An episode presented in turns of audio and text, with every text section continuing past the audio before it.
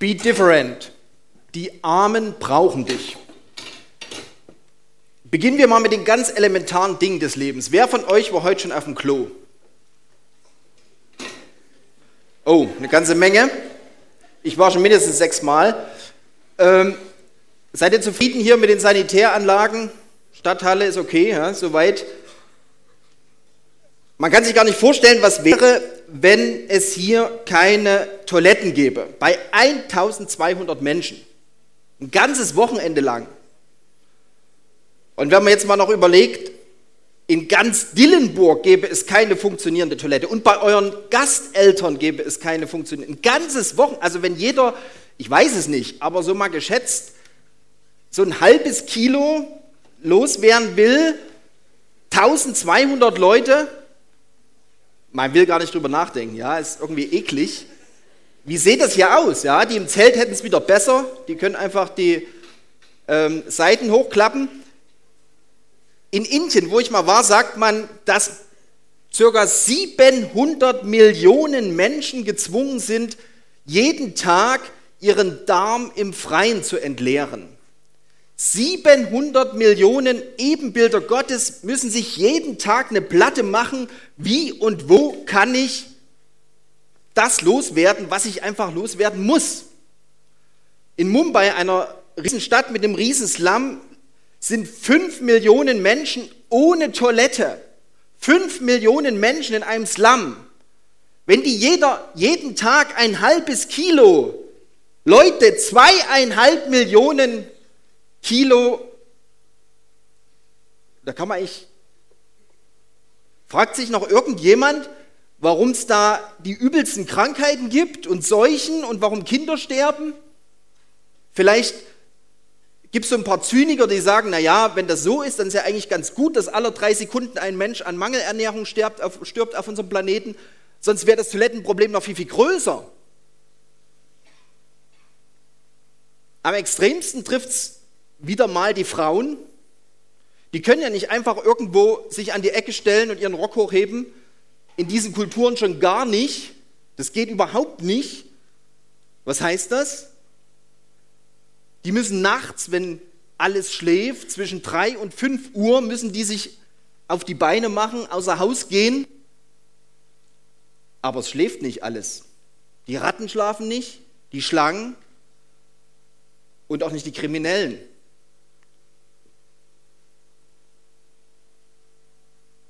Wenn du, wenn du zu Hause oder auch hier auf eine funktionierende hygienische Toilette gehen kannst, dann gehörst du zu den privilegierten Menschen in dieser Welt. Dann bist du reich. Dann bist du reich. Und wenn du dir bei McDonald's ein Menü bestellst, dann ist das ungefähr das Geld, von dem so eine Frau zwei Jahre lang eine öffentliche funktionierende Toilette benutzen könnte, jeden Tag, zwei Jahre lang. Wenn der Dollarkurs gut steht, sogar drei. Oder wenn du ein großes Menü nimmst. Das ist die Welt, in der wir leben, Leute. Das ist die Welt, die Gott uns anvertraut hat, um sie zu verwalten. Ich möchte eigentlich noch gar nicht so sehr viel über die Armen reden. Wir werden nachher Projekte sehen, wo es darum geht, diesen Menschen zu helfen. Aber als ich so mich da reingedacht, dachte ich, diese Welt stinkt zum Himmel. Also wir riechen das nicht hier, ja, im Westen. Klar, wir haben klimatisierte Anlagen und so weiter und so fort. Aber Gott, der riecht das jeden Tag. Und das sind, das sind seine Menschenkinder. Be different. Die Armen brauchen dich. Be holy. Gott braucht dich. Ich möchte eigentlich über Gott reden. Weißt du was? Du warst das Letzte. Du warst Abschaum. Keiner wollte dich haben. Man hat dich an den Rand gedrängt. Ja, man hat dich weggeschmissen. Man ist auf dir rumgetrampelt. Jeder um dich herum hat sich nur um sich gekümmert. Und niemand hat es interessiert, was aus dir wird. Niemand. Du hattest keine Würde. Du warst das Letzte. Aber dann kam ich vorbei. Und ich habe dich aufgehoben aus dem Dreck. Ich habe dich gewaschen. Ich habe deine Wunden geheilt. Ich habe dir Kleidung angelegt. Ich habe dich großgezogen. Ich habe dich gefüttert. Ich habe mich um dich gekümmert. Ich habe dir deine Würde zurückgegeben. Ja, ich habe dir eine, eine Perspektive für die Zukunft gegeben. Denn ich wollte dich. Ich habe dich gesucht. Du bist mir wichtig. Mit diesem Bild beschreibt Gott den Anfang seiner Liebesbeziehung zu Israel. Du kannst das nachlesen im Propheten Ezekiel Kapitel 16. Gott ist ein Gott, der Mitgefühl hat. Gott ist ein Gott, der Mitgefühl hat. Und auf diesem Mitgefühl beruht die Erwählung seines Volkes. Das ist der einzige Grund. Und deswegen wird immer wieder im sogenannten Alten Testament daran erinnert, ich habe dich befreit. Ihr wart Sklaven. Ihr wurdet ausgebeutet. Ihr wart Ausländer in Ägypten. Ihr hattet keine Rechte. Aber ich habe euch befreit. Ich bin der Gott der Befreiung. Ich hatte Mitgefühl mit dir, als ich dich dort in Ägypten gesehen habe. Und das hat Konsequenzen, das muss Konsequenzen haben, weil Gott so ist. Deshalb muss Israel sich unterscheiden von allen anderen Völkern in dieser Welt. Alexander Strauß hat es heute, Strauch hat es heute Morgen schon angedeutet, Israel soll anders sein. In Gottes Volk sollen alle Menschen geachtet werden. Gerechtigkeit soll das Miteinander prägen. Und die Armen sollen nicht arm bleiben. Eigentlich soll es bei dir keinen Armen geben, sagt Gott weil Gott ein Gott des Mitgefühls ist. Deswegen sollen seine Leute auch Mitgefühl haben mit ihrem Nächsten, mit den Armen. In diesem Zusammenhang wird immer wieder so eine Vierergruppe von Menschen erwähnt. Das ist, man nennt das auch das, das Quartett der Schutzlosen, die Witwe, die Waisen, der Ausländer oder der Migrant und die Armen. Diese vier Menschengruppen in der Antike hatten, hatten keine Rechte, waren schutzlos ausgeliefert und waren am Rande. Wenn wir heute so ein Quartett aufstellen würden, würden wir die Karten wahrscheinlich anders mischen. Vielleicht die alleinerziehende Mutter, der Hartz-IV-Empfänger, Kinder und Jugendliche, die zwar keine Waisen sind, aber die noch nie die Geborgenheit einer Familie wirklich erlebt haben. Bei den Ausländern hat sich nicht viel geändert, oder? Gott sagt, wenn ihr diese Leute vernachlässigt, wenn ihr sie vielleicht sogar unterdrückt, wenn ihr euch nicht für ihre Rechte einsetzt, dann bekommt ihr es mit mir zu tun. Ich bin ihr Anwalt. Wir haben das in dieser Präsentation in etlichen Psalmen und in ganz verschiedenen Stellen im Alten Testament gesehen. Gott sagt, ich kümmere mich um die, das sind meine Lieblingskinder. Und umgekehrt gilt, dass Gott sagt, wer sich über den Armen erbarmt, der ehrt mich.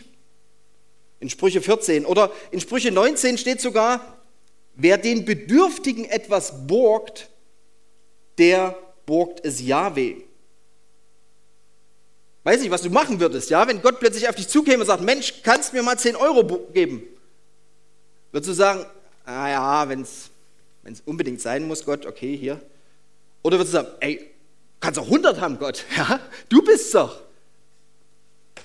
Und als im Neuen Testament mit Jesus eine neue Zeit anbricht, da wird dieses Mitgefühl Gottes wieder ganz krass deutlich.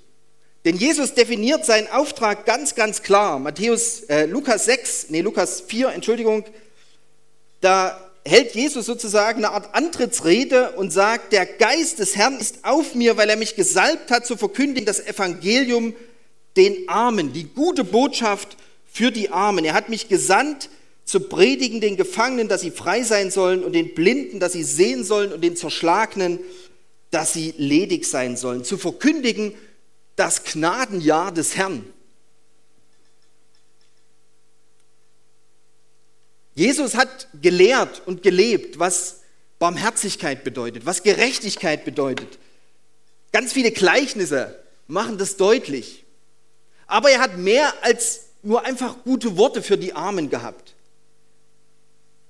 Sein ganzer Lebensstil hat eigentlich gezeigt, dass er einer, einer von ihnen ist. Geboren wurde er in einem Futtertrog. Ein Mädchen hat letztens gesagt, Gott passt doch gar nicht in einen Futtertrog. Ja, nee, doch, der passt da rein. Seine Eltern, als sie ihn zur Beschneidung da bringen, die können gerade so das billigste Opfer bezahlen, zwei Tauben. Dann muss er als Kind nach Ägypten, als Ausländer erlebt er, wie das ist, in einer fremden Umgebung zu sein, wo alle eine andere Sprache sprechen, wo eine ganz andere Kultur herrscht. Wieder zurück in Israel hat er den Makel, ein uneheliches Kind zu sein. Und als er dann als Erwachsener durchs Land zieht, da ist er umgeben immer wieder von Armen, von Kranken, von Besessenen, von Huren, von Zolleinnehmern, von den Ausgestoßenen der damaligen Gesellschaft. Und zugleich ist er immer wieder bedroht von Schriftgelehrten, von Pharisäern, von Priestern, von Mächtigen und Reichen aus der damaligen Gesellschaft. Und schließlich muss er sich einem Unrechtsprozess unterziehen, das, was Millionen Menschen immer wieder erleben, dass ihr, ihr Recht für nichts geachtet wird, ein abgekartetes Spiel, parteiische Richter und korrupte Politiker bringen ihn vor Gericht. Sie lassen ihm keine Chance, das Urteil steht vorher schon fest. Und dann wird er angenagelt zwischen zwei Kriminellen und stirbt den grausamsten Tod, den man sich vorstellen kann. Das ist unser Gott. Das ist unser Gott. Wir glauben an einen Gott, der sich zum Anwalt der Armen und Benachteiligten macht. Wir folgen einem Gott nach, der sich selbst mit den Armen gleich macht, der ihr Schicksal teilt und der sagt, wenn du mich suchst, hier bin ich ganz unten, fremd, hungrig, durstig, gefangen, gefoltert. Da bin ich. Und wenn du mir was Gutes tun willst, dann kümmere dich um die Armen. Und zugleich, und das ist verrückt an der ganzen Geschichte, zugleich vollbringt er auf diese Weise die Erlösung der gesamten Menschheit. Das ist unser Gott und es hat Konsequenzen, das muss Konsequenzen haben. Und wenn du das Neue Testament weiter liest, dann merkst du, dass die ersten Christen gepackt hat, Paulus erklärt das seinem Mitarbeiter Titus, dass er sagt, Junge, wir waren eigentlich genauso im Dreck wie alle anderen. Geistlich gesehen waren wir alle arm und absolut beschissen dran. Aber dann erschien die, die Güte und die Menschenliebe, die Menschenfreundlichkeit unseres Gottes und er errettete uns und er wusch uns in der Wiedergeburt und er erfüllte uns mit dem Heiligen Geist, mit seinem Geist. Er hat uns seine Software aufgespielt. Und dann fährt Paulus fort, jetzt will ich, dass du mit Nachdruck dafür eintrittst, dass du mit Nachdruck dafür eintrittst, dass alle, die zum Glauben an Gott gekommen sind, sich ernsthaft um gute Werke bemühen. Das ist gut und bringt den Menschen Nutzen. Das heißt, die Güte und Menschenliebe, die wir selbst erlebt haben, ohne die wir nichts wären, diese Güte und Menschenliebe, die sollen wir jetzt anderen Menschen zeigen. Verstehst du das, diesen Zusammenhang, ja? Ähm, bei Menschenliebe, bei Nächstenliebe, bei den Armen, bei dem Eintreten für Gerechtigkeit, da geht es, da geht es letztendlich um das Zentrum des Evangeliums, unseres Glaubens. Da geht es darum, ob du wirklich kapiert hast, was Evangelium bedeutet. Jakobus geht so weit in seinem Brief, dass er sagt, wenn jemand an Gott glaubt, aber sich nicht für das Schicksal der Armen interessiert, dann ist sein Glaube tot. Er nützt ihm nichts, sein Glaube, weil er anderen Menschen nichts nützt. Es geht uns heute Abend nicht darum, in erster Linie eine Menge Geld einzusammeln. Das werden wir auch noch machen. Aber verstehst du, deine Berufung, deine Berufung ist viel, viel, viel größer, als ab und zu mal ein paar Euros in so einen Beutel zu werfen oder mal ein schlechtes Gewissen zu haben und dann irgendwas zu spenden. Deine Berufung ist viel, viel größer. Deine Berufung ist Gott ähnlich zu werden. Deine Berufung ist so zu werden wie Gott, der Mitgefühl hat und der sich selbst aufopfert. Du bist berufen, heilig zu sein, so wie Gott und das zu tun, was Gott in dieser Welt tun möchte. Und da merkst du schon, da geht es mehr als um, um Spende, da geht es eigentlich um dein ganzes Leben, ja, um deinen ganzen Lebensstil, um wie du deine Zeit verbringst, eben dein Geld ausgibst, deine Kreativität, wofür du die einsetzt, welche Freunde du hast, wen du zu deinem Geburtstag einlädst. Da geht es eigentlich um, um dein ganzes Leben. Es geht um Heiligkeit. Be different. Ich habe mich in den letzten Monaten ziemlich intensiv mit dem Buch hier beschäftigt. Wir hatten so eine Jugendbibelkonferenz in Sachsen und da war das das Thema. Und mir ist eine ganze Menge aufgefallen bei dem Typen. Und Hiob wird ja immer genommen als Beispiel für einen Mensch, der unwahrscheinlich viel leiden muss, obwohl er eigentlich nichts getan hat, gerecht ist. Und mir ist aber noch eine ganze Menge mehr aufgefallen. Dieser Hiob, der ist von Anfang bis zum Ende ein Mensch, von dem Gott sagt, so stelle ich mir das vor. So soll ein Mensch leben. Gott sagt zum Satan, schau ihn dir an, alles, was er macht, es ist super. Und das heißt, man kann von Hiob unwahrscheinlich viel lernen. Und auch wenn es um die Armen geht. Und ich finde das so schön, wie das beschrieben wird, wie Hiob selbst sich beschreibt, Kapitel 29, wo er sagt, ich errettete, achso, Hiob war, Hiob war reich, ja, Hiob hatte auch ein Klo, ein eigenes, ähm, so wie ihr. Und er hatte ein gewisses Ansehen, eine Macht, das ist alles okay, ja, ist alles okay. Aber es ist interessant, wie er damit umgeht. Er sagt, ich errettete den Armen, der da schrie, und die Weise, die keinen Helfer hatte. Der Segen des Verlassenen kam über mich und ich erfreute das Herz der Witwe. Ich brachte sie zum Jubeln. Gerechtigkeit war mein Kleid, das ich anzog, und mein Recht war Mantel und Hut. Ich war des blinden Auge und des lahmen Fuß. Ich war ein Vater der Armen und der Sache des Unbekannten nahm ich mich an. Ich zerbrach die Kinnbacken des Ungerechten und riss ihm den Raub aus den Zähnen. Das sind herrliche Bilder.